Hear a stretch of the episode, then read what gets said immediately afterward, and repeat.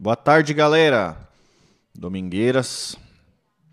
Vamos retomar hoje a nossa leitura do livro Led Zeppelin, quando os gigantes caminhavam sobre a terra.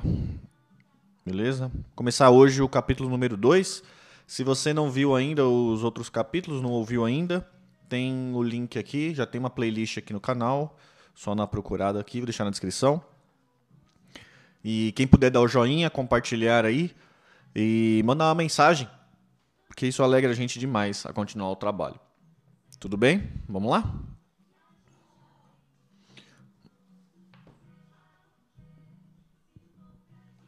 Capítulo 2 O deslumbramento da minha juventude. Você sempre quis ser cantor, até onde consegue se lembrar. Tinha 15 anos e meio quando foi assistir a um show sozinho pela primeira vez em Brum. Seu tio o levara quando você era garoto. Mas aquilo era diferente. Era fevereiro de 1964 e você estava lá para ver o grande Sonny Boy Williamson, de pé com o seu chapéu coco preto ele era uma paródia do mundo puritano que estava detonando com os ombros encurvados com um, como os de um abutre. Sonny Boy parecia mais um morto do que vivo, mais fora do que dentro. Reflexo fantasmagórico de um mundo distante, vago, cheio de salas enfumaçadas e mulheres pintadas, rindo, cruzando e descruzando as pernas o tipo de lugar com o qual você já sonhou ao se sentar na cama para ouvir a música e contemplar as capas de LP. Agora, esse mundo, uma parte pequena, mas importante, pelo menos, estava diante de você, bem aqui, em Brum. Você mal podia acreditar no que estava vendo ali, no palco do conselho da cidade. Tão perto dele que dava para sentir o velho mestre respirando no microfone. Mas ao mesmo tempo tão distante da sua vida em Kidderminster. Kid Kidderminster. Como se você estivesse olhando para a lua com um telescópio. Mais perto de casa, e muito mais plausível, além de tão inspirador quanto, na apresentação daquela noite também estava o Spence Davis Rhythm and Blues, quarteto e o All-Star de Long John Beldry, os dois como cantores. Steve Winwood e Rod Stewart. Como apareceu no pôster do lado de fora. Alexa, volume 2. Que não deviam ser muito mais velhos do que você. Winwood era um cara dali. Se ele podia, então você também podia, não? Que grande noite aquela, Todos os caras que você conhecia estavam lá, e havia também muitos garotas. Você ainda não era o hippie funta, fumenta que logo se tornaria. Ainda era Jack the Led. Quando falaram depois do show que a gaita de Sonny Boy havia sumido. Todo mundo sabia que provavelmente fora o Plant, que desaparecerá com ela,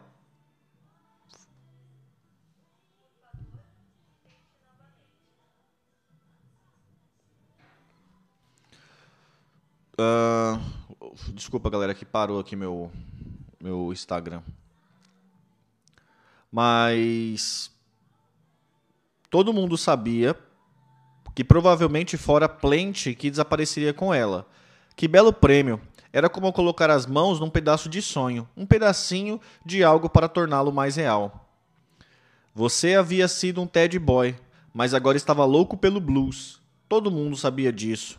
Não apenas Sonny Boy Williams, mas também o Wooling Wolf, Johnny Lee Walker, Moody Waters.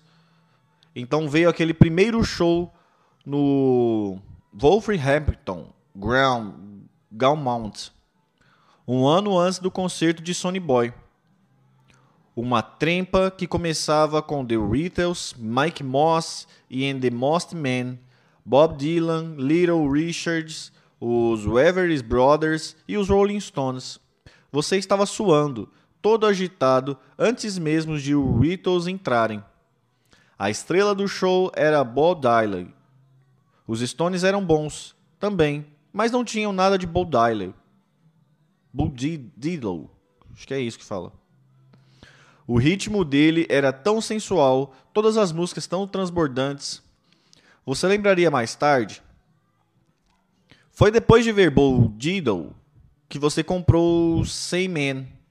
Houve uma liquidação na Woolies e você comprou esse I Love You do The Volumes. I Showed My Heart the, the, to the Junk, Junkman. The Pat Lee LaBelle and the Blues Blelly. E My True Store do The ja Jackson 5. Não, The Div 5. Rabiscando seu nome. Robert, não Rob, como seus colegas o chamavam, Plant, no canto das, das capas. Depois disso, vieram só um pacto simples de Salomon Burke, Arthur Alexandre, Ben E. King, após seu primeiro LP, Live at Newport de 60. The Moody Waters, antes era Elvis, agora você amava Moody.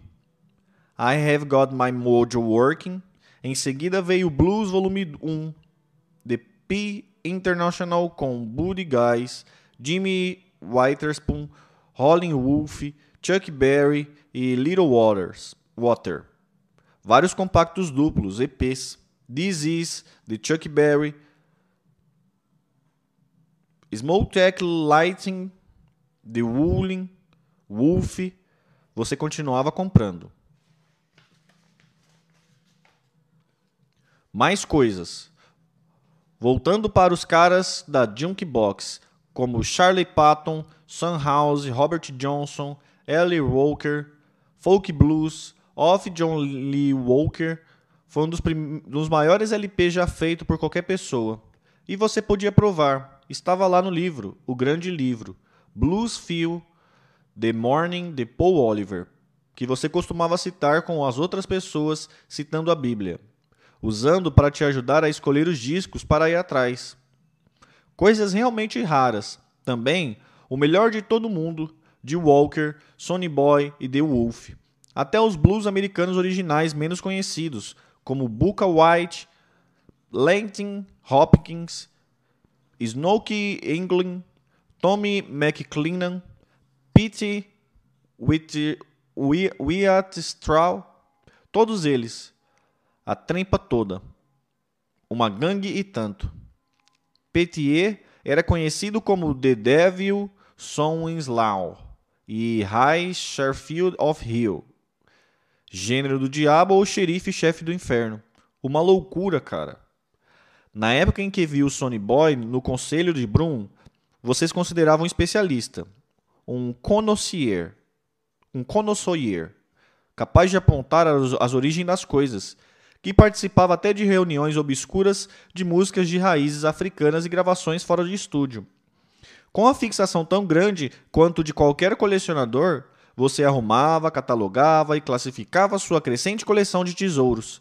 Toda semana comprava a Melody Marker, única publicação musical que cobria blues, folk e jazz, além do cenário pop, e ficava sentado lendo depois da escola, de cabo a rabo aos sábados, quando não estavam em Molenix vendo Wolves, estava circulando pelas lojas de discos da Soho de Broom, principalmente na de Discary, onde só entravam os fãs de verdade, examinando os balcões, sempre procurando algo novo, quer dizer, algo velho, melhor ainda, algo bom de que ninguém que você conhecesse já tivesse ouvido falar.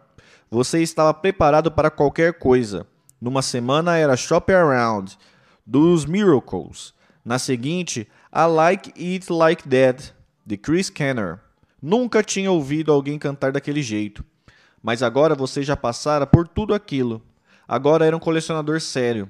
Fuçando na The Discary, atrás das gravações raras dos compactos da RCA francesa com os músicos de Big Bill Bronze, Jazz Gillon, ou um LP original do Sony Boys Williams, com a apresentação de Alex Corner, até um pouco de folk e jazz. Você tinha que ouvir tudo para ver por si só como era, mas o blues sempre o atraía mais. Era o ideal. Enchia o saco dos seus pais para comprar. Depois levava para casa, colocava direto no toca-disco, dansete bege e vermelho, cantando junto enquanto se olhava no espelho do quarto. Seus pais diziam que você era louco, mas você era assim desde os nove anos. Cantava Love Me, do Elvis, com a voz toda, atrás da cortina, na sala. Passava a mão no topete que tinha criado, mas que precisou desfazer por exigência da sua mãe.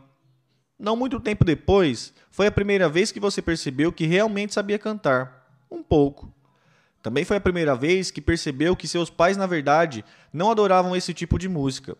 Como se tivesse algo de engraçado. Eles não gostavam de nenhum do Johnny Ray. Caramba, a verdade é que você se sentia um pouco de pena deles.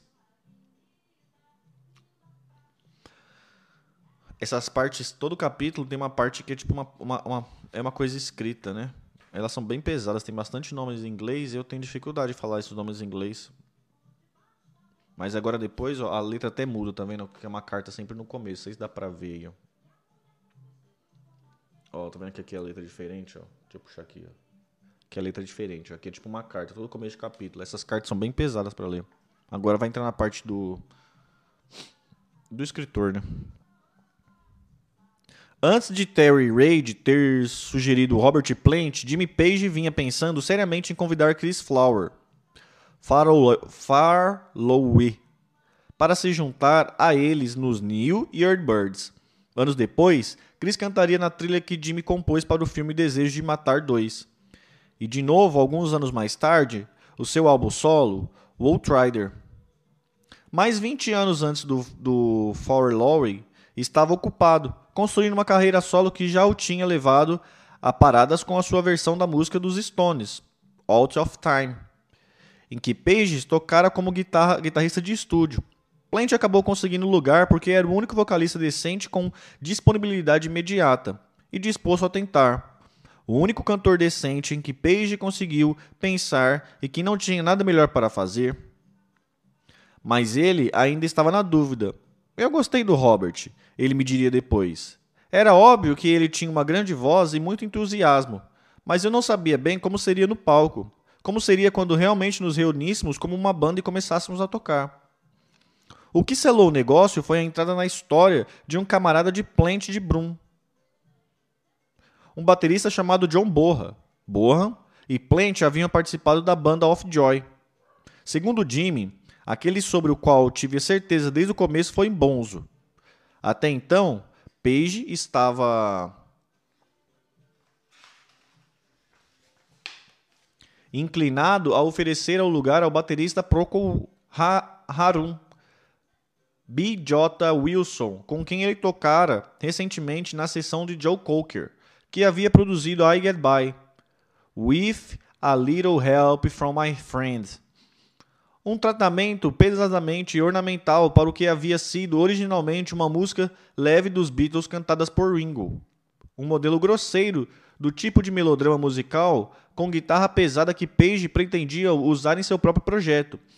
Mas Wilson não estava interessado, compreensivelmente pensando sua chance de sucesso duradouro com o Procol, Procol Harum, que havia emplacado o primeiro lugar no ano anterior com Whiter Shade of Pale. Infinitamente melhor do que o revival de uma banda que não conseguiria um sucesso havia dois anos. Entre os outros bateristas considerados estavam Ashley Dunbar, Mitch Mitchell, que estivera no Patriot Things antes de se juntar a Hendrix no Experience, e Bob Graham, velho companheiro de Jimmy que nunca tocaria o pagamento regular das sessões pela participação em um período integral em um grupo. E não era qualquer grupo, também, mas o possível flagelo de um cavalo morto. No desespero, Grant também convidou para almoçar, a fim de discutir um novo projeto, o igualmente desinteressado Clint Catini, outro velho conhecido de Jimmy, do mundo dos estúdios. Mas Clint estava sempre tão ocupado ganhando fortunas por tocar em sucessos de Ken Dot, Steve Shaw, Dusty, Dusty Springfield, Jenny Pitney, P.J. Proby, Mormalade e muitos outros que nunca conseguia encontrar tempo para conversar com Grant, que simplesmente se recusava a tratar do assunto por telefone. Agora eu tinha uma família. Cantini lembrou depois, e pensei, erradamente, que havia encontrado meu nicho como baterista de estúdio. Dois anos depois, quando Led Zeppelin era a banda mais vendida do mundo, Clint se lembra de ter corrido atrás de Peter perguntado: aquele almoço tinha algo a ver com. Ele apenas concordou com a cabeça. E assim, por insistência de Plant, Page foi ver o seu camarada John Borra, Bonzo Borra tocar com Tim Rose no Country Club de Hampstead, ao norte de Londres. Era o dia 31 de julho de 1968 e Page me contou. Ele fez um solo de bateria de apenas 5 minutos e eu percebi que havia encontrado o que procurava. Jimmy me telefonou e disse: Vi um baterista ontem à noite. Esse cara toca muito bem, muito alto. Precisamos dele. Peter Grant lembraria, mas Bohan, que já era considerado um dos melhores bateristas da Inglaterra, não ficou convencido. Com um filho de dois anos, Jason, e a mulher, Pat, para sustentar, não podia abrir mão do pagamento semanal regular que recebia na Team Rose. Como também não era de fazer rodeios. Disse de que a ideia de se juntar aos New Year Birds também não entusiasmava. Quando me convidaram para o New Year Birds, pensei que ninguém se lembraria mais deles na Inglaterra. Borra explicou. Mas eu sabia que Jimmy era um guitarrista muito respeitado e Robert eu conhecia havia anos. Por isso, finalmente concordou em se encontrar com Paige Grant mas só depois que eles mas só depois eles terem implorado. Como o Bozo não tinha telefone, por insistência de Page Grant o bombardeou com mais de 40 telegramas, quase todos ignorados. Mas, com o tempo se esgotava e suas opções ficavam bastante reduzidas, Grant foi ainda mais persistente do que normalmente. Um dia, Dee e Jimmy simplesmente apareceram na porta da casa de John e o levaram para almoçar em um pub, onde Pace disse que, basicamente, apresentei todo o plano, afirmando que essa seria uma banda diferente de todas as que ele já tinha visto. Eu disse que era uma coisa única. O fato de seu camarada Plant também estar envolvido parece ter facilitado o acordo. Isso e o fato de que não havia garantia de que Rose levaria Bohan com ele quando voltasse para os Estados Unidos ou que Bohan quisesse ir mas já estavam falando do baterista. Agora, é, além de estar ganhando bem, com a turnê de Rose pela primeira vez em nome de John, o nome de John Borra foi mencionado pela imprensa especializada, quando um dos shows recebeu críticas favoráveis a Melody Maker. Chris Farlowell, cujo novo álbum havia sido produzido por Mick Jagger, agora também queria lhe oferecer um emprego, assim como Joe Cocker. Page sentiu-se humilhado com a ideia de se de ser forçado a presenciar mais uma vez alguém que ele Ele queria para o grupo desprezá-lo em troca de algo que parecia ser uma oportunidade melhor com outra pessoa que ele conhecia. Foi quando Plant entrou na jogada. Procurei o Bozo e falei: Ei, os Yardbirds. E Pat, sua esposa, me disse: Nem pense nisso, John. Você não vai com Plant de novo. Todas as vezes que fez alguma coisa com ele, voltou às 5 da manhã com alguma moeda no bolso. Por isso tive que insistir. Perguntei a Jimmy: O que você pode oferecer a ele? O resultado, segundo Plant, foi que ele e Bonham receberam uma proposta inicial de 25 libras por semana na Inglaterra, 50 libras por semana na Europa e 100 libras por semana nos Estados Unidos.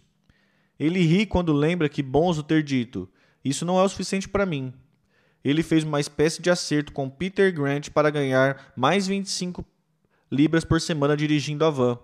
E nunca teve a carteira de motorista. Parecíamos que estávamos numa daquelas cenas de cinema mudo, saindo toda hora da estrada e atravessando os campos. Plant conhecera Bohan quatro anos antes, no Old Y Plaza, em Brigmond, onde, aos 17 anos de idade, Plant conseguiria um trabalho como mestre, como mestre de cerimônias Naquela noite, entretanto, ele também estaria cantando na banda The Crawling King Snacks, homenagem à canção de John Lennon Hawker, John Lee Hawker. Na verdade, ele estava no palco quando Bohan o viu. Vi que aquele cara estava olhando para mim, ele diz. Depois ele me procurou e falou: Você é muito bom, mas sua banda é uma droga. Você precisa de um cara tão bom quanto eu. Esse era o Bonzo nome que todos os amigos usavam sem nenhuma razão especial. Esse sujeito grande, musculoso, que conseguiria bater no tambor com tanta força que podia literalmente deixá-lo em pedaços, fazia isso por divertimento, especialmente com, com o de outros bateristas. Essa figura marcante, sem papas na língua e grande beberrão, num instante podia ser tão doce quanto uma garota e no minuto seguinte te encher de porrada.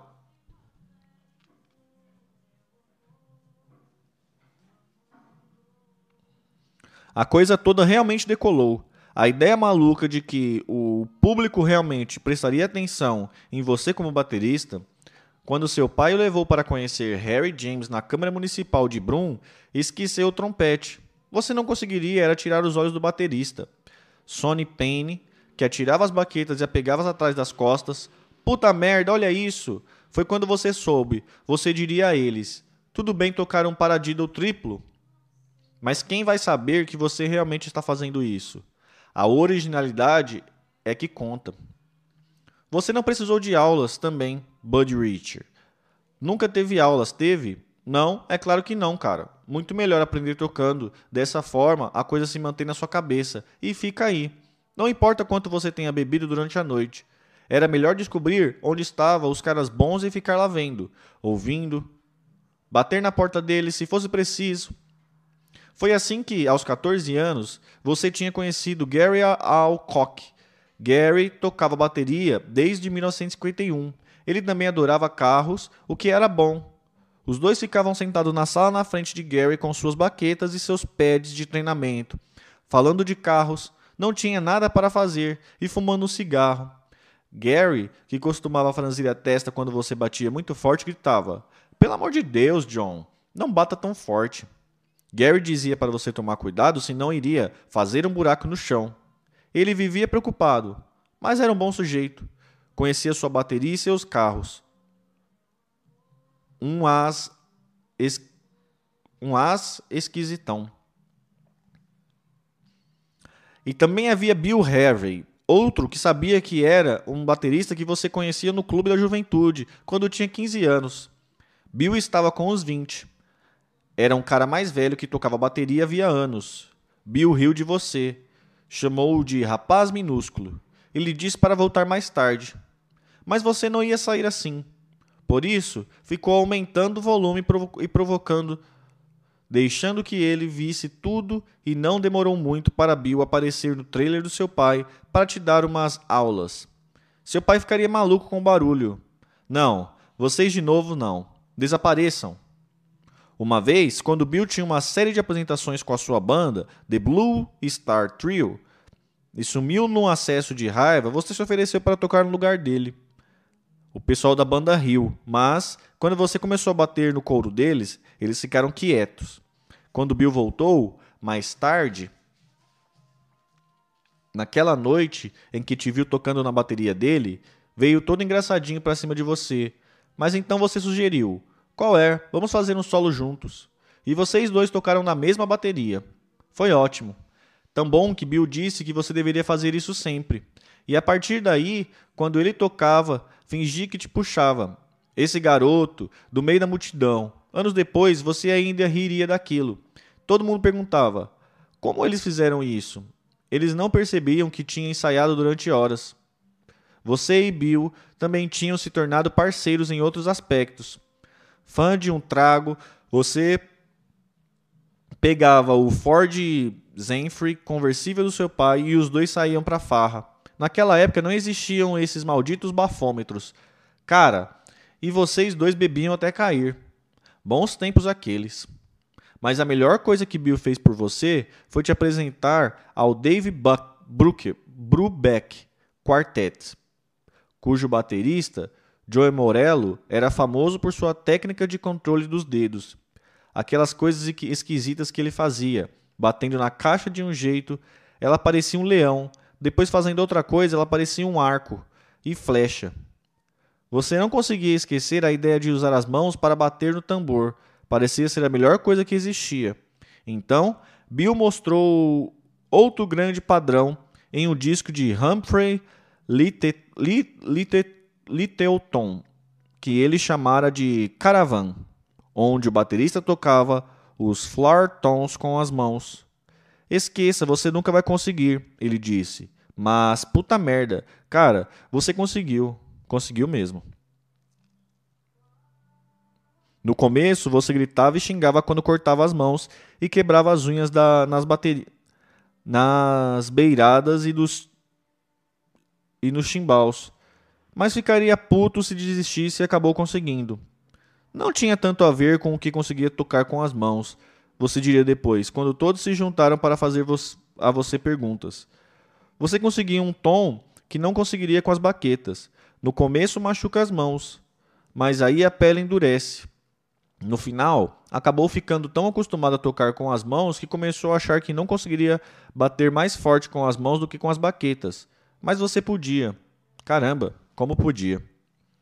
Na época em que saiu da escola, você estava tão decidido a se tornar baterista que disse que tocava até sem ganhar. Na verdade, foi o que aconteceu durante muito tempo. Mas meus pais me deram apoio. E você deu apoio a eles, entrando para o negócio da família como aprendiz de carpinteiro.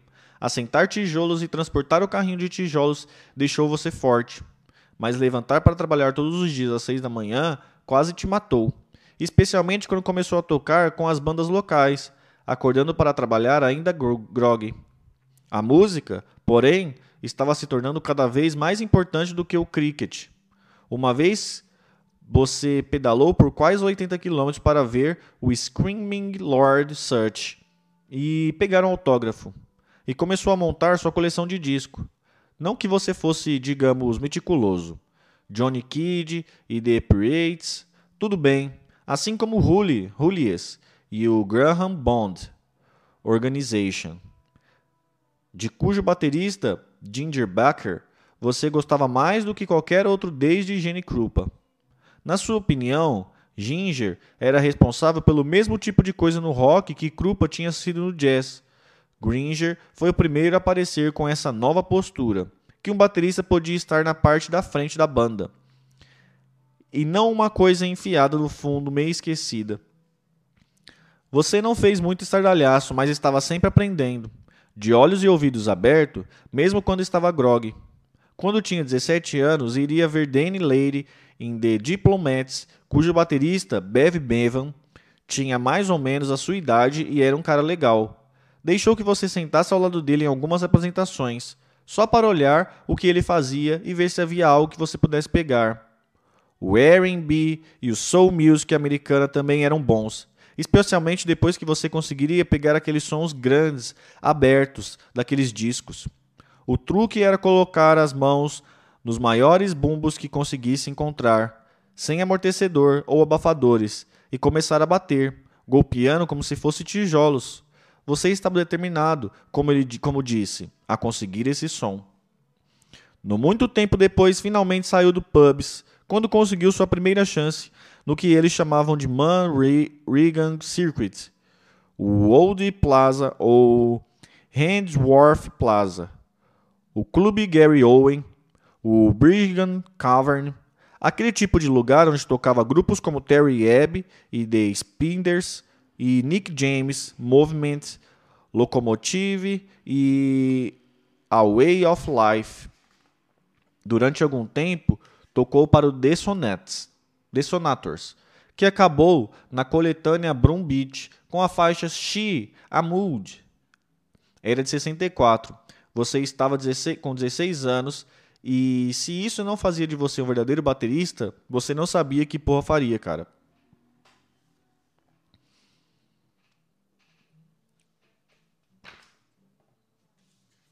Acabou aqui um parágrafo, parágrafo, galera. Vou ter que almoçar. E talvez mais tarde eu volto aí para completar. Beleza? Tamo junto aí. Quem puder compartilhar, dar um joinha, mandar um comentário aí, porque isso me deixa muito feliz. Beleza? Tamo junto. Falou! Bom dia, galera. Tudo bem aí? Vamos continuar hoje nossa leitura. Led Zeppelin, quando os gigantes caminhavam sobre a terra. Estamos no capítulo 2 já. Está bem interessante a leitura. Só botar um sonzinho aqui que eu não gosto de ler sem musiquinha. Deixa eu ver como é que tá aqui. É, aí para quem puder, quem estiver acompanhando a leitura, é, compartilhar, deixar um joinha, deixar um comentário aí, que isso é muito interessante. A gente fica muito feliz quando recebe comentários. A gente trabalha, fica na internet, né, fazendo as coisas, e às vezes parece que a gente está falando com ninguém. Então, quem estiver acompanhando, se puder deixar aí o seu, o seu oi, mandar um abraço, isso ajuda bastante a gente, tá? Obrigado, viu?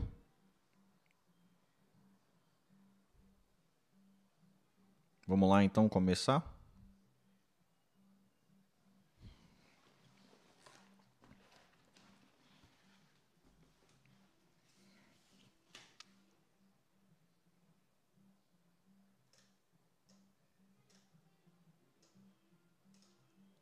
Vamos lá. Robert disse que você devia aparecer e ver esse baterista. Ele está trabalhando com Tim Rose. Jimmy Page lembrou. Eu pretendia encontrar primeiro o cantor e depois juntar tudo. Mas quando ouvi o John Bohan, apesar da experiência limitada em comparação com o que todo mundo conhece agora, ele tinha aquele tipo de energia inspiradora Dava para dizer imediatamente. Eu estava acostumado com bateristas muito bons desde Neil Christman e The Crusaders. E esse é o que era o melhor baterista de Londres. Era um baterista importante, realmente muito, muito ativo, com uma independência do baixo e tudo. E estava acostumado com tudo isso. E nos estúdios havia Bob Graham, que faziam todas as sessões, tocando no disco dos Kings e do Dave Clark. Five. Bob também era uma espécie de hooligan. Então, eu estava acostumado a essas coisas. E sabia disso. Porque iria me basear nesses, nessas três peças. Que o baterista tinha que ser alguém que, basicamente, fosse incrivelmente inteligente no instrumento, além de ter força e paixão. Mas nunca vi ninguém como um bonzo, como Bonzo. Assim que Jimmy o viu tocar, foi isso, foi imediato. Eu sabia que ele seria perfeito não só pelo que ele chama de material hooligan, mas por essas coi essa coisa na minha mente de empregar dinâmica e luz e sombra. Eu sabia que ele seria o homem que podia fazer tudo isso. E mesmo assim, quase não aconteceu. O Bonzo parecia tão desinteressado quanto o Plant. Conversou com ele pela primeira vez e o, can e o cantor procurou frutivamente outros bateristas. Um deles foi Mac People, Mac Popoli, velho amigo de Bohan, que o tinha substituído na Way of Life, depois que John fez aqueles fez que eles perdessem muitos shows por tocar muito alto. Polly esbarrou em Plant numa apresentação de Joy Cooker em Brigham. Algumas semanas depois de Robert ter voltado de Pangburn onde Plant falou comigo de maneira gentil e muito simples, disse Polly. Ele afirmou apenas: Vou fazer essas sessões com um cara chamado Jimmy Page. Vamos montar uma banda e chamá-la de New Birds. E precisamos de um baterista. Isso era como perguntar se eu estava livre. Era assim que fazíamos em Brigham. Você contava as coisas às pessoas, não dizia quer trabalhar na banda, mas disse apenas: Bem, eu tenho minha própria banda, Rob. Temos nosso acerto.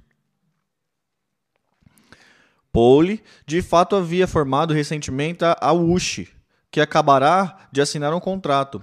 Eu perguntei a Robert: Qual é o problema do John? Robert respondeu que ele estava em turnê com Tim Rose. E realmente estava. E é claro que Tim Rose pagava direitinho. Naquela época valia a pena ficar com qualquer um que pagasse direito. Então Robert disse que iria tentar conversar com Philip Brittle. Ele estava tendo ideias em voz alta. Brittle era outro baterista de Brigham, Brigham, que depois ficaria famoso na região com a banda chamada Sissy Stone. Ele era um ótimo baterista. Polly me disse em 2005. E é claro que Robert queria alguém que fizesse um pouco mais do que lhe pediam, entende? E que não ficasse bêbado, porque Robert conhecia John havia muito tempo, e isso talvez fosse um negócio um pouco perigoso. Menos de duas semanas depois, no entanto, Polly procurou Plant novamente, dessa vez na companhia de Bohan. Nós nos encontramos na sala em que acostumávamos nos encontrar depois das sessões, no Cedar Club. Eles estavam juntos e eu disse: Ah, não me diga que ele está na sua nova banda. E Robert confirmou: está. Ele ainda se chama New Year Birds. Imaginei que todos iriam usar gravata borboletas e apresentar Over Under Sideway Down. Pensei, diabos, Bonzo não vai durar muito tempo nisso aí. Quando Jimmy finalmente o convenceu a tentar, Bonzo perguntou que tipo de baterista ele queria. E eu coloquei para ele um compacto chamado Lone, Lone on the Move, de Lone Mac.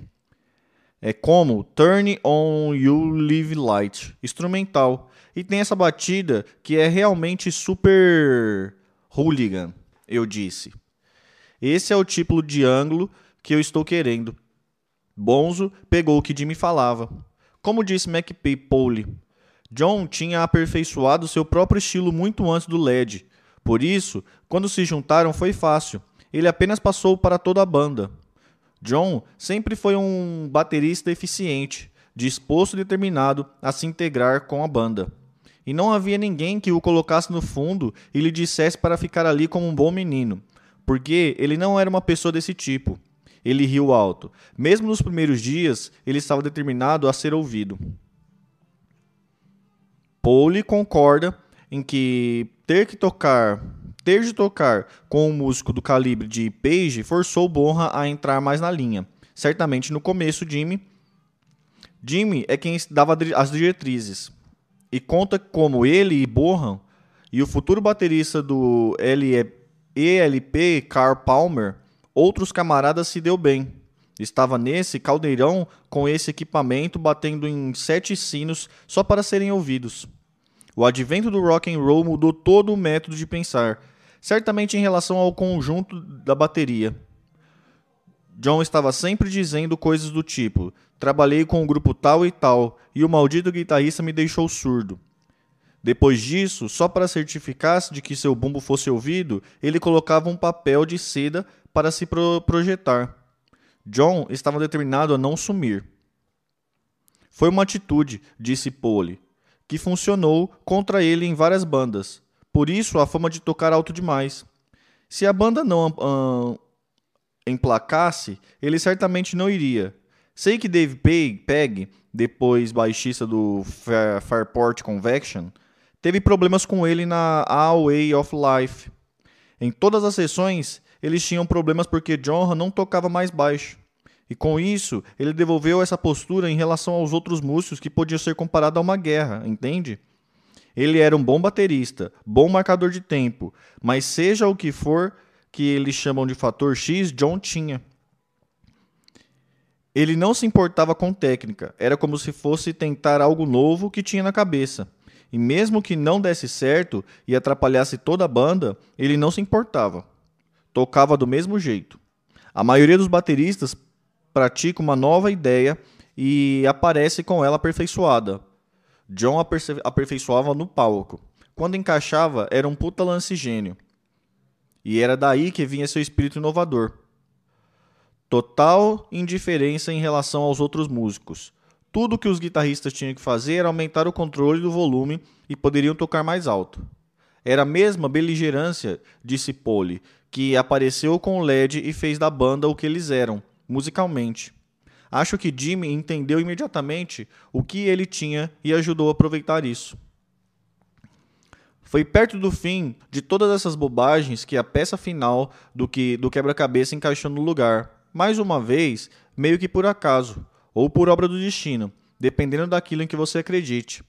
No caso de Jimmy Page, isso significava quase uma predestinação. Seja o que for, John Paul Jones apareceu no fim do dia, disse Page. E de repente, todos os integrantes estavam lá, como se tivesse que ser assim. No entanto, embora Page, Page, Page insista em que nunca teve dúvidas de que Borra e Jones funcionaram como seção rítmica, as diferenças de personalidade não poderiam ser mais agudas. Como Bonzo, Johnny já estava casado e tinha filhos, mas Jones era um sulista de classe média e voz mansa, enquanto Bonzo vinha da classe trabalhadora das, dos Midlands e era bastante estridente. No entanto, os dois se acertaram imediatamente.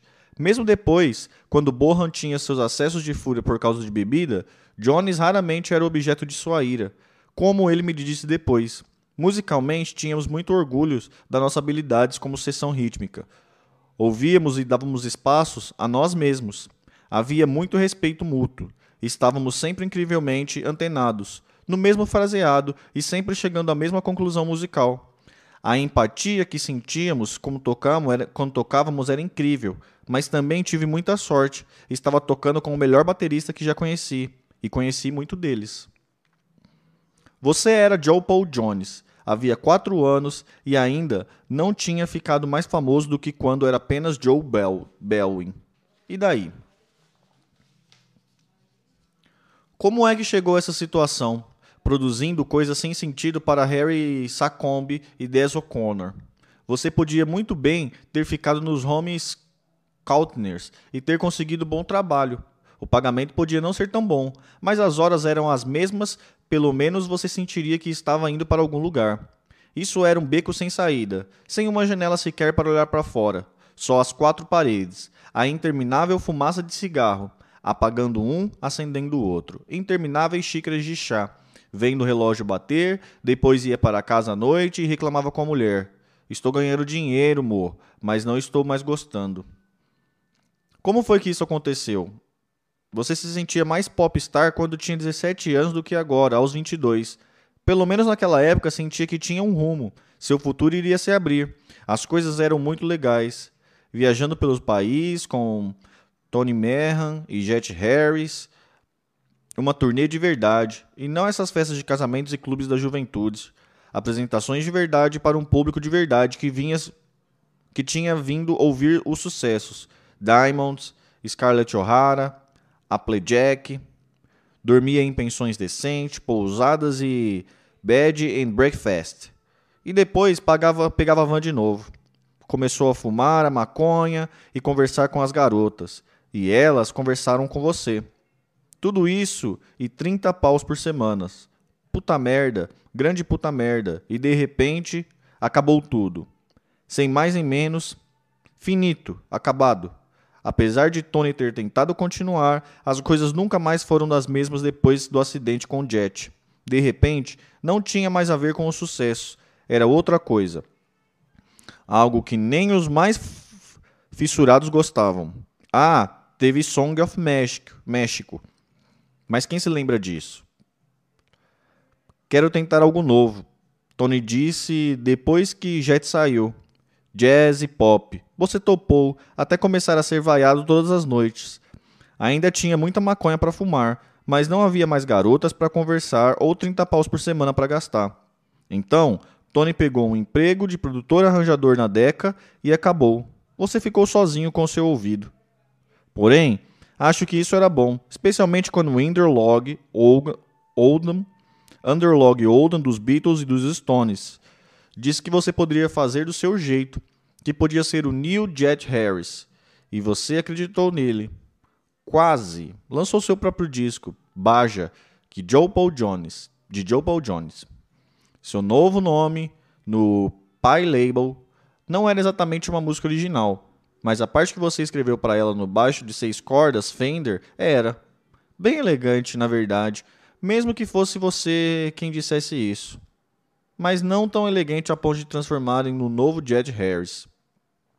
Mas te apresentou as pessoas importantes, amigos de Audrey, e que ele chamava de Audrey Oldham Orchestra.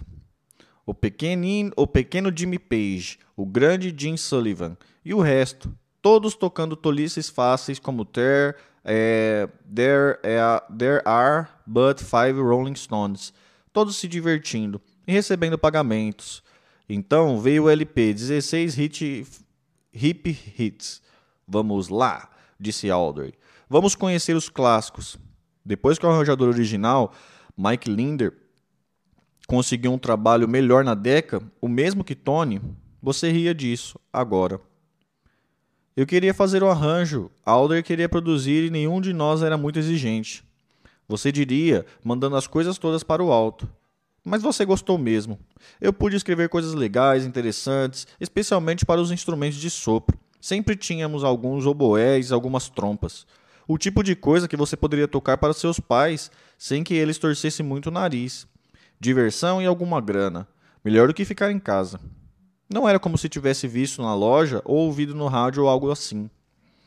Então os caras da Sheldon ligaram um dia procurando um substituto para o baixista deles, Brian Looking.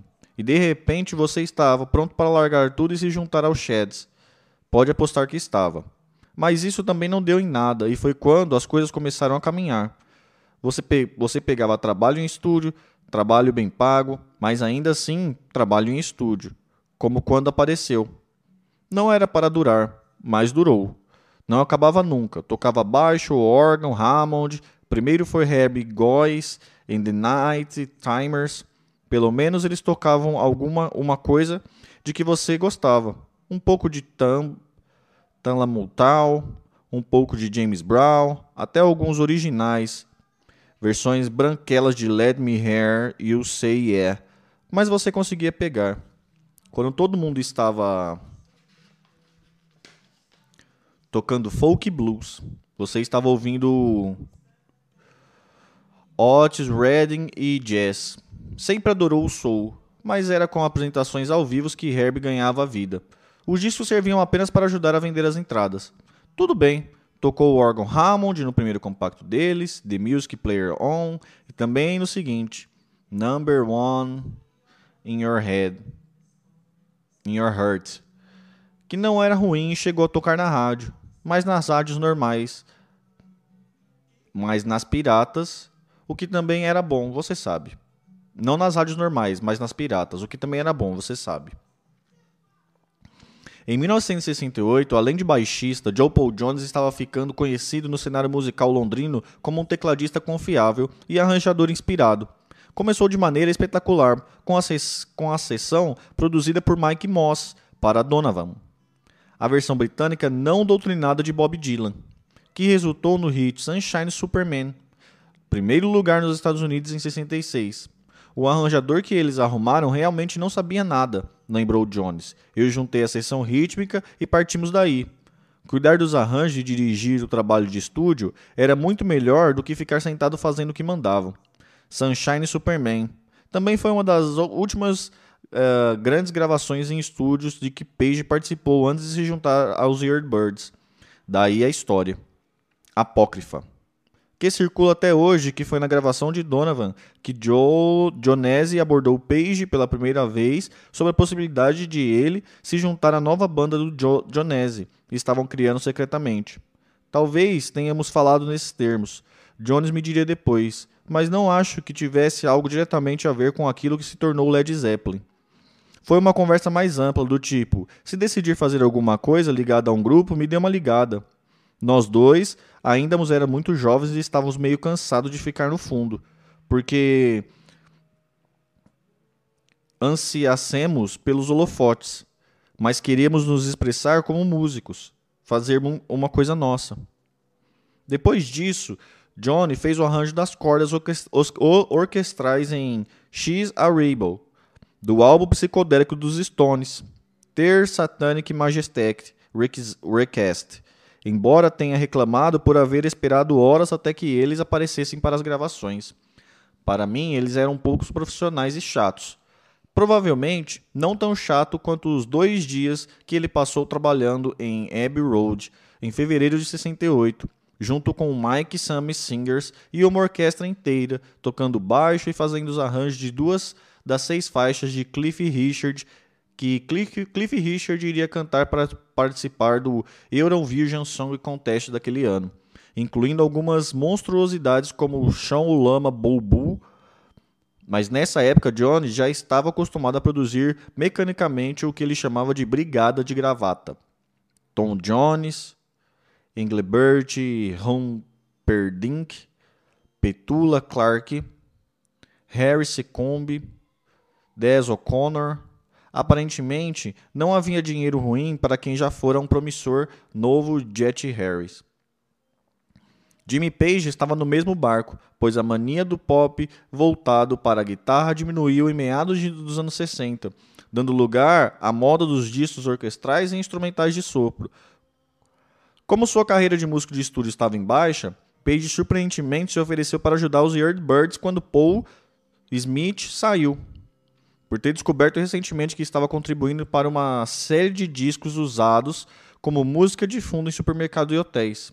Uma década depois, Brian Eno produziria uma preciosidade com músicas de aeroporto, mas o Jimmy Page tocava em 66 era para valer. Uma situação tão desalentadora que nem o dinheiro poderia curar as feridas criadas, não completamente, pelo menos. Não é de estranhar que Joe Paul Jones também estivesse atrás de algo diferente. Estava ficando louco aos poucos de tocar aquelas, aquele negócio sentimentaloide durante uma, uma das épocas mais excitantes, mais criativa da história da música popular. Como Page, Jones estava desesperado para participar do que aconteceria em Londres e em outros lugares, o que incluía os Beatles, o Pink Floyd, o Cream, o Hendrix e os demais. Porém, ao contrário de Page, ele não sabia como resolver isso. Achava que sua chance talvez tivesse passado. Está ficando demais, ele comentou com humor. Mas não demonstrou determinação em fazer algo a respeito, mesmo quando ela respondeu mostrando a matéria do Disc. Disc em Music Echo e dizendo que Jimmy Page estava procurando músicos para formar uma nova versão dos Yardbirds sua primeira ação foi descartar a ideia. Eu estava de saco cheio de tocar em estúdios, e minha mulher disse: "Liga para ele". Eu disse que não achava muito bom, mas ela repetiu: "Liga para ele". Então liguei e disse: "Soube que você precisa de um baixista". Ele disse: "Sim, e estou indo ver um cantor que conhece um baterista". Era Robert John. Eu dou um toque quando voltar.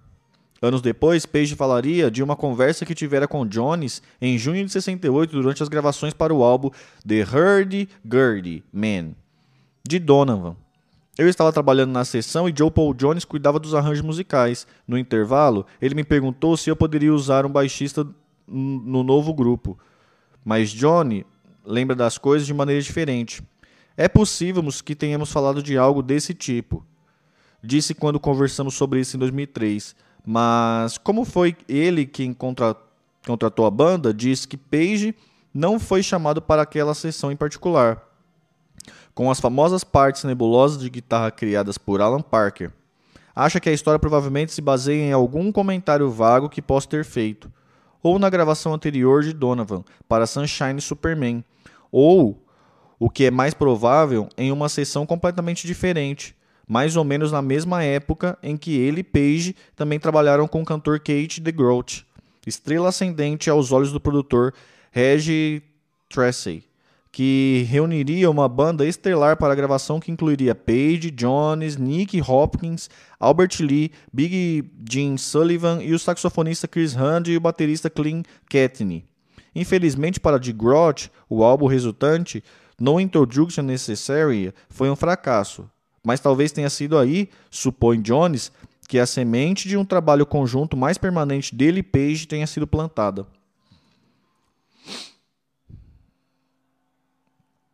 Foi somente quando, devido à insistência de sua mulher, ele realmente telefonou para Page e confirmou sua oferta para ajudar que a ideia subitamente se concretizou e Jones passou os dias seguintes esperando impacientemente pelo telefonema. Figura lacônica ligeiramente profissional, mesmo com pouco mais de 20 anos, não era do seu feitio mostrar grande entusiasmo por nada. Mas ele admitiu, quando falamos depois, ter sentido algo bom poderia estar acontecendo com o Jimmy. Já havia tocado nos discos dos Yardbirds antes. Trabalhara com Page em dezenas de contextos diferentes. Como ele disse, eu não estava particularmente interessado em blues, estava mais interessado em Stax, Motown, esse tipo de coisa. Mas Jimmy prometeu uma coisa um pouco diferente do comum, uma banda com estilo de blues.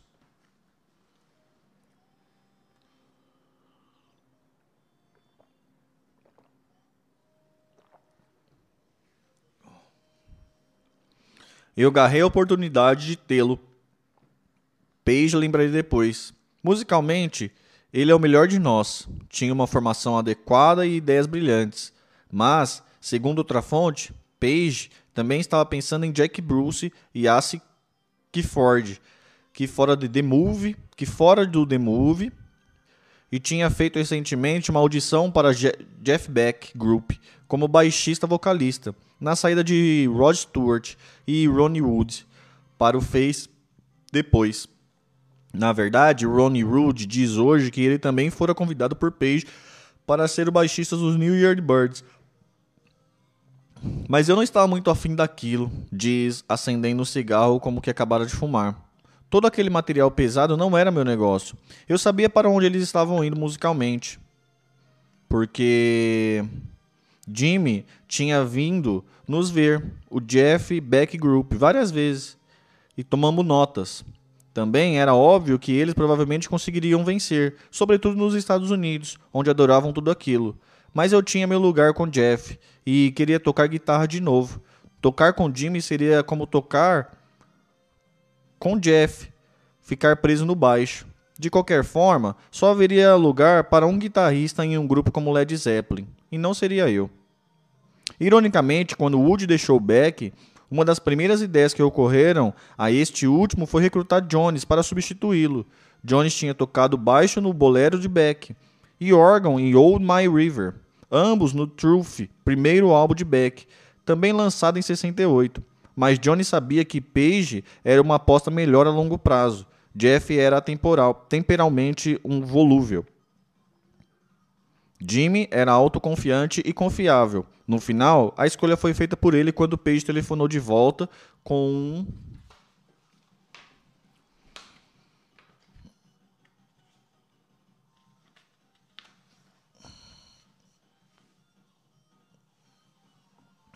com uma oferta de trabalho. Um sideman por natureza, Joe Paul Jones tinha acabado de conseguir um lugar dos seus sonhos, e não era sem tempo. Como Page me contou, lembra John, eu estava absolutamente convencido de que tudo o que precisaria era entrar numa sala, pois sabia que o material que eu tinha era realmente bom. Nada que eles já tivessem tocado antes. Robert Plant nunca cantara nada do tipo de coisas que faríamos. Nem Bo Bohan tocara. Mas eu sabia, por exemplo, que por ter espaço para improvisação, isso os atrairia por causa do calibre e da qualidade dos jogadores. Era só uma questão.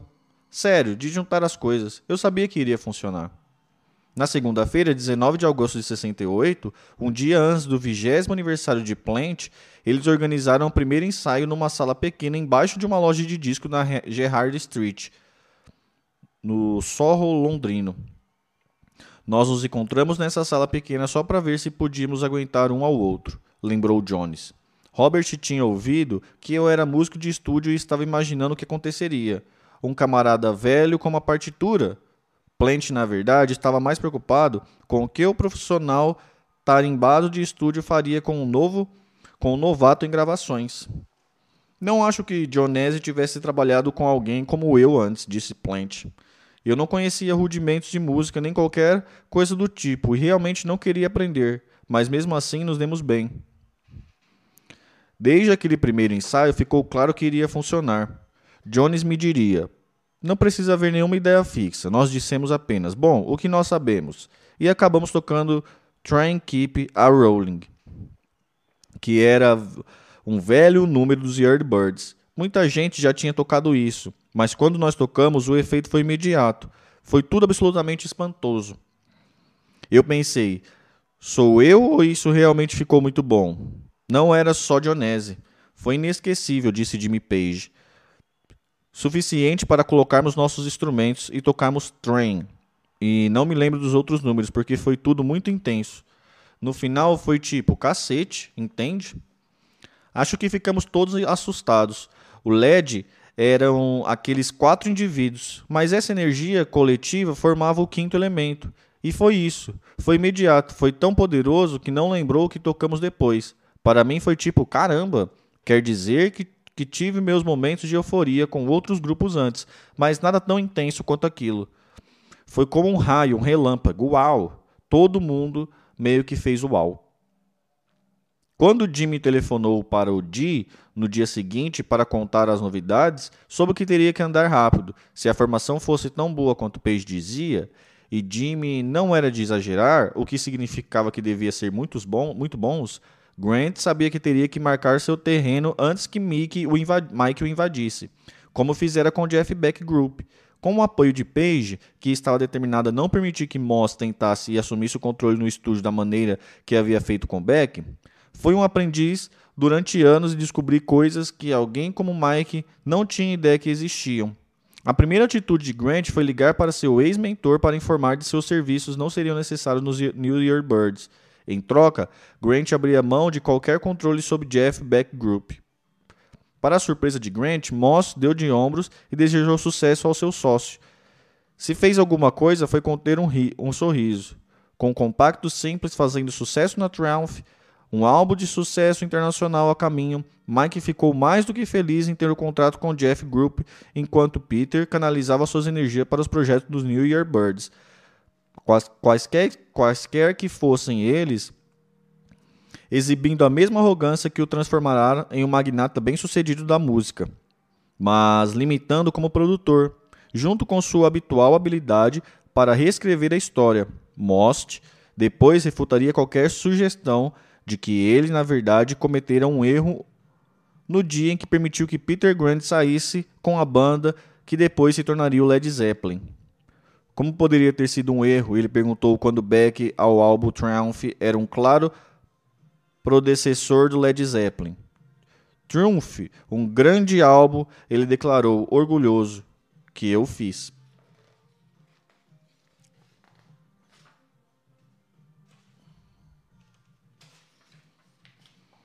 Dee simplesmente sorriu e não disse nada, pois não conceder a vitória de Mike teria significado comprometedor a sua, muito maior, antes mesmo de decolar. Agora que tinha visto onde iria chegar, não faria isso. Deixe Mike pensar e dizer o que bem entende, desde que Peter estivesse livre dos seus tentáculos. Isso não tinha importância. No longo prazo, a música diria o que veio o Led Zeppelin, a que veio o Led Zeppelin. Peter Grant tinha certeza disso. Menos de três semanas depois daquele ensaio, o New Year's Birds fez sua primeira apresentação no Team Club, ginásio de uma escola em Gladsaxe, na Dinamarca. Era 7 de setembro de 68, exatamente dois meses após a última apresentação dos antigos Yardbirds em Luton. As datas da turnê estavam na agenda havia seis meses. Em vez de cancelá-las, Jimmy e Dee acharam que seria ótima oportunidade para eles se entrosarem e ganharem algum dinheiro. Não que alguém estivesse prestando atenção. Na noite seguinte, na Inglaterra, os Beatles lançaram Hey Jude ao vivo no programa da TV de David Frost. Na mesma semana, John Peel tornou-se o primeiro DJ britânico a tocar Johnny Mitchell em seu programa de rádio da BBC 1, Top Gear, enquanto as paradas de, do top inglês eram uma mistura tipicamente provinciana de sucessos fáceis. O primeiro colocado naquele ano incluiria Cinderella Rockefeller e Esther, de Esther e Abby Offering, e Congratulations, de Cliff Richard, intercalado com sucessos de mais qualidades como Lady Madonna, dos Beatles, e Jumping Jack Flash, dos Stones. Novos álbuns com mais substâncias haviam sido lançados naquele verão do, pelo Cream. Hills of Friday, Bob Dylan com Johnny Wesley Harding, Small Faces com Agnes Nutgott, Gunflake, The Band Music from Big Pink, Kinks, Village Green Present Society, Pink Floyd, The Doors com Waiting for the Sun, Fleetwood Mac com Fleetwood Mac, Simmons e Garfunkel com bookends e o mais importante do, do ponto de vista de Jimmy Page, o Back Group, cuja estreita Triumph, Triumph não só havia recebido críticas elogiosas, como estava a caminho de 20 mais nos Estados Unidos. Antes do final do ano, ainda iriam surgir álbuns duplos que definiram uma, época, como The White Album dos Beatles e o Electric Ladyland de Jimi Hendrix. Mas a aguardada estreia do Traffic, Mr. Fantasy, e o melhor álbum dos Stones, Bigger's Banquet. Esse era o cenário ricamente multifacetado no qual Jimmy Page estava determinado a fazer com que sua nova música fosse notada. Enquanto isso, o ano de 1968 adquiria os moldes de um dos anos politicamente mais carregados da época, marcado por agitações civis, conflitos raciais, protestos estudantis e desagregação social, simbolizado nos Estados Unidos pelo assassinato de Martin Luther King e Robert Kennedy, pelo banho de sangue nas ruas de Chicago durante a Convenção Nacional Democrata no outono e pela chegada nefasta de Richard Millions Nixon à Casa Branca em novembro como o 37º presidente dos Estados Unidos. Em resposta, Lennon reescreveu Revolution, Jagger deu ao mundo Street Fighter Man e até o confessadamente apolítico Hendrix foi levado a escrever House Burning Down. Não que isso tivesse influenciado a consciência dos quatro membros do New Year Birds, enquanto eles se preparavam para sua primeira turnê de oito datas, e eles não eram os únicos. Por mais que os livros de histórias nos falem hoje da revolução da contracultura que aparentemente ocorreu em meados de, dos anos 60, no final da década do no final da década do rock britânico, mais parecia um parque de diversões ocupado por rebeldes de fim de semana cujos heróis estavam mais preocupados em acumular mansões no campo, Rolls Royce, Rolls Royce brancos, namoradas exóticas e drogas caras do que em saber o que aconteceria no mundo real independentemente do que as letras de suas músicas dissessem. Nas palavras memoráveis de John Lennon, publicada nas Rolling Stone de 71, quando lhe pediram para avaliar o impacto dos Beatles nesse período, nada aconteceu, exceto que todos nós vestimos melhor. Os mesmos canalhas estão no controle, as mesmas pessoas continuam administrando tudo, está tudo exatamente a mesma coisa. E assim foi basicamente um conceito americano. O surgimento da contracultura pode ter levado a jovens esquerda política britânica a participar de protestos contra a guerra no Vietnã ou a marchar na Grosvenor Square em Londres, que mais parecia um protesto contra, contra os fantoches capitalistas do Partido Trabalhista do que o envolvimento dos americanos em uma guerra em que a Grã-Bretanha não estava diretamente envolvida. Mas certamente não levou a propalada. Revolução dos Cabeludos, sobre a qual esbravejavam todos, de Allen Ginsberg e Timothy Leary e John Peel e Donovan. Os estudantes britânicos, na maioria da classe média, compareceriam elegante, alegremente aos milhares, aos shows de rock e até ao evento de poesia. Mas quando, em 1967, um verdadeiro revolucionário francês chamado Guy The Board chegou a Londres para transmitir ao povo a ideia de tomar o poder em suas mãos. Dos 20 revolucionários britânicos hardcore que haviam concordado em se encontrar com ele em um flat em Notting Hill, Gate, apenas três realmente apareceram. E tinha passado a noite se embebedando com cerveja e assistindo Match of the Day na TV. Enquanto Debord voltava para casa em Paris, pouco depois, formando um grupo de estudantes chamado Les Erange, o mesmo grupo político barulhento que estava atrás das grandes manifestações estadunidenses de Paris e Nanterre em 68, em que quase 600 estudantes foram presos nos embates com a polícia em um único dia, enquanto 10 milhões de trabalhadores franceses entravam em greve em sinal de apoio. Os chamados revolucionários de Londres ficaram olhando à distância, mais à vontade, fumando maconha e debatendo a volta de Dylan, em vez de tomar as ruas de uma maneira significativa. A única luta que pareceria ter estômago para enfrentar era pelos festivais livres de rock, uma causa espúria que levaria ao caos indesejado do Festival de Bar de 70, em que o Hells Angels e os estudantes radicais franceses que não tinham ingressos provocaram tumulto para conseguir entrar. Por fim, o único confronto digno de nota entre o establishment britânico e os chamados alternativos, os hippies, se concentrou em um cartoon da revista Ozzy mostrando o urso Rupert quando se discutiam se era ou não obsceno, situação ridícula que acabou levando o infame julgamento no Old Bailey no verão de 71, que terminou com três editores da Ozzy ganhando indulto das penas de prisão além de uma fama nacional sem precedente, da qual dois deles, o futuro editor da Privat, ex, Richard Neville, e o multimilionário dono da editora, Felix Denix, se beneficiaram enormemente no ano seguinte. Como um astuto comentarista político, Audrey Marr depois declarou: um ursinho excitado. Isso resume bem a resposta da Grã-Bretanha à Revolução. Na Grã-Bretanha, o ano de 1968 foi o primeiro em que a venda de álbuns superou a dois compactos simples. Outro fato que foi registrado por Jimmy Page, que ainda estava muito absorvido pelo entusiasmo com a sua própria banda para se preocupar com algo que estivesse ocorrendo no chamado mundo real. O aumento das vendas dos álbuns, no entanto, teria grande impacto sobre a sorte do New Year Birds. Mas, por enquanto, Page estava ocupado demais montando uma relação de números antigos dos Yardbirds e cover de blues, material que iria, com, iria, como ele disse, permitir que saíssemos daquela estrutura, o tipo de alucinação musical que ele quase chegou a explorar inteiramente algumas vezes nos, nos Yardbirds, mas que pretendia desenvolver com uma nova formação. Havia muitas áreas que eles costumavam chamar de forma livre, mas que eram apenas improvisações. Por isso, quando o LED estava se formando, eu já tinha tanto riffs e ideias, porque todas as noites coisas novas estavam acontecendo.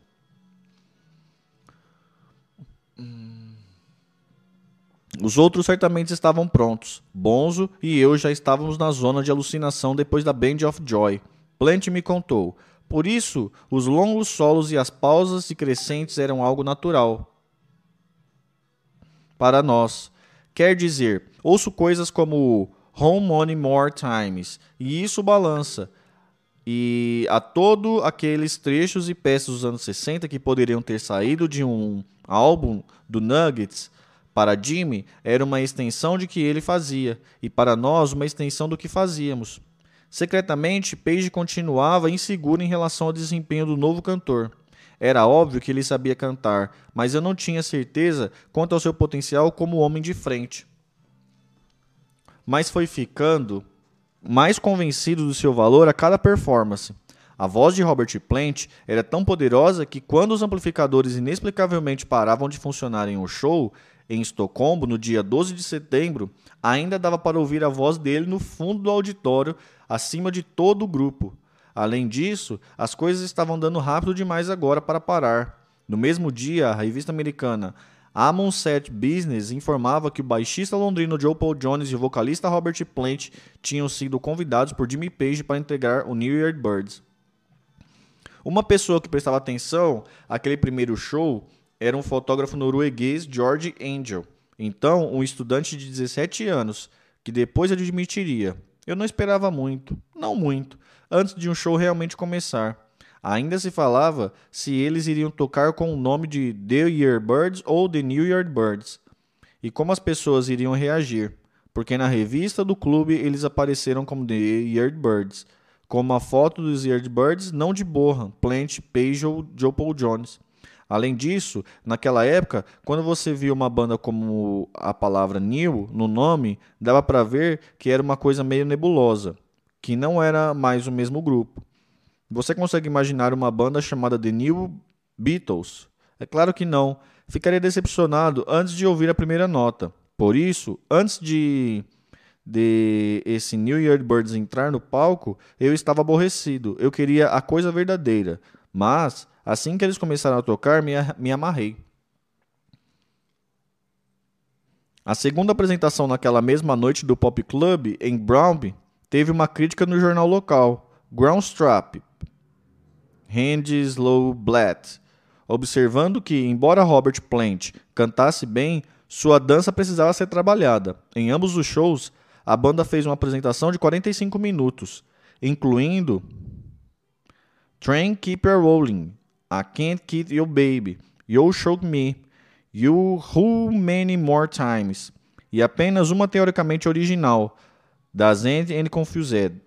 E mesmo essa, na verdade, era uma releitura menos conhecida, mais disfarçada que Page vinha apresentando havia mais de um ano com os Yardbirds. A última apresentação escandinava foi no clube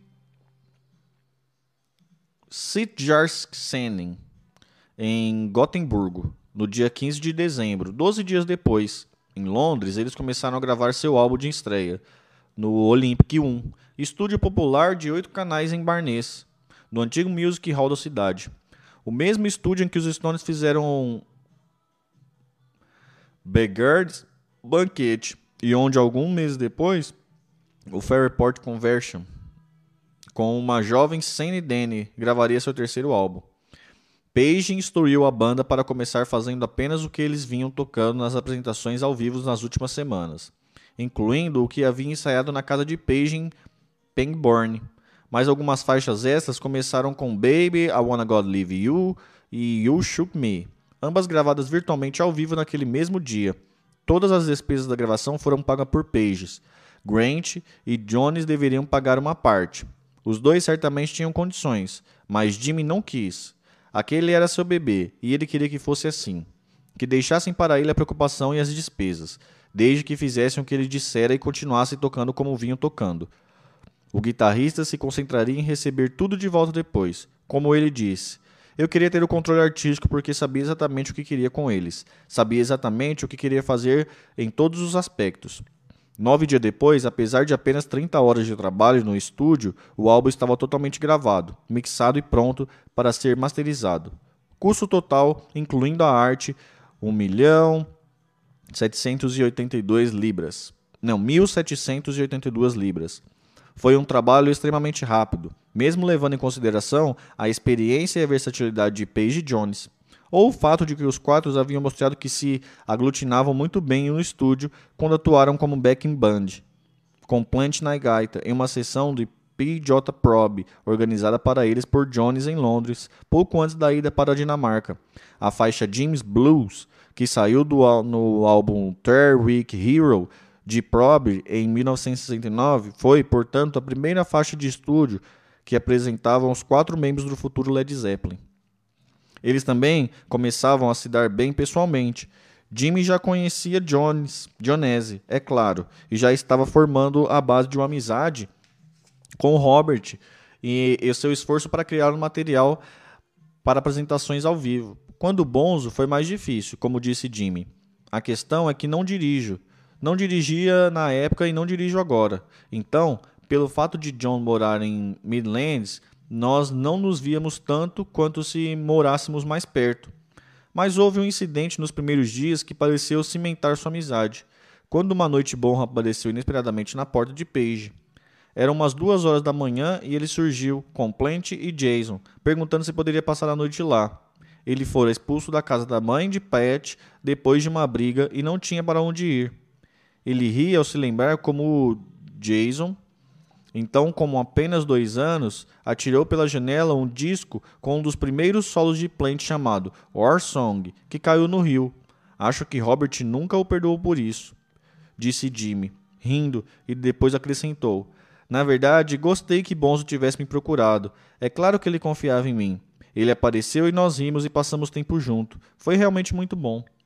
O que também agradou a Paige foi o fato de as sessões de gravações de gravação terem ido incrivelmente bem, com ênfase na velocidade quanto na qualidade. Foram gravadas nove faixas, uma colcha de retalhos com originais, materiais dos Easy Early Birds, reinterpretações e o que mais caridosamente poderia ser descrito como covers disfarçados. Esses últimos continuam a causar ondas de descontentamento até hoje, especialmente entre os verdadeiros autores da música. Boa, galera, acabamos aí. Então, segundo episódio, vamos para o terceiro. Capaz que eu volte hoje à noite para terminar de ler ainda, para começar a ler esse terceiro.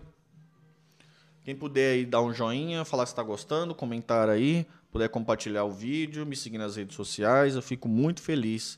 E se você puder comentar aí também, me ajuda bastante. Beleza, galerinha? Então é isso. Tamo junto aí, até mais tarde. Falou!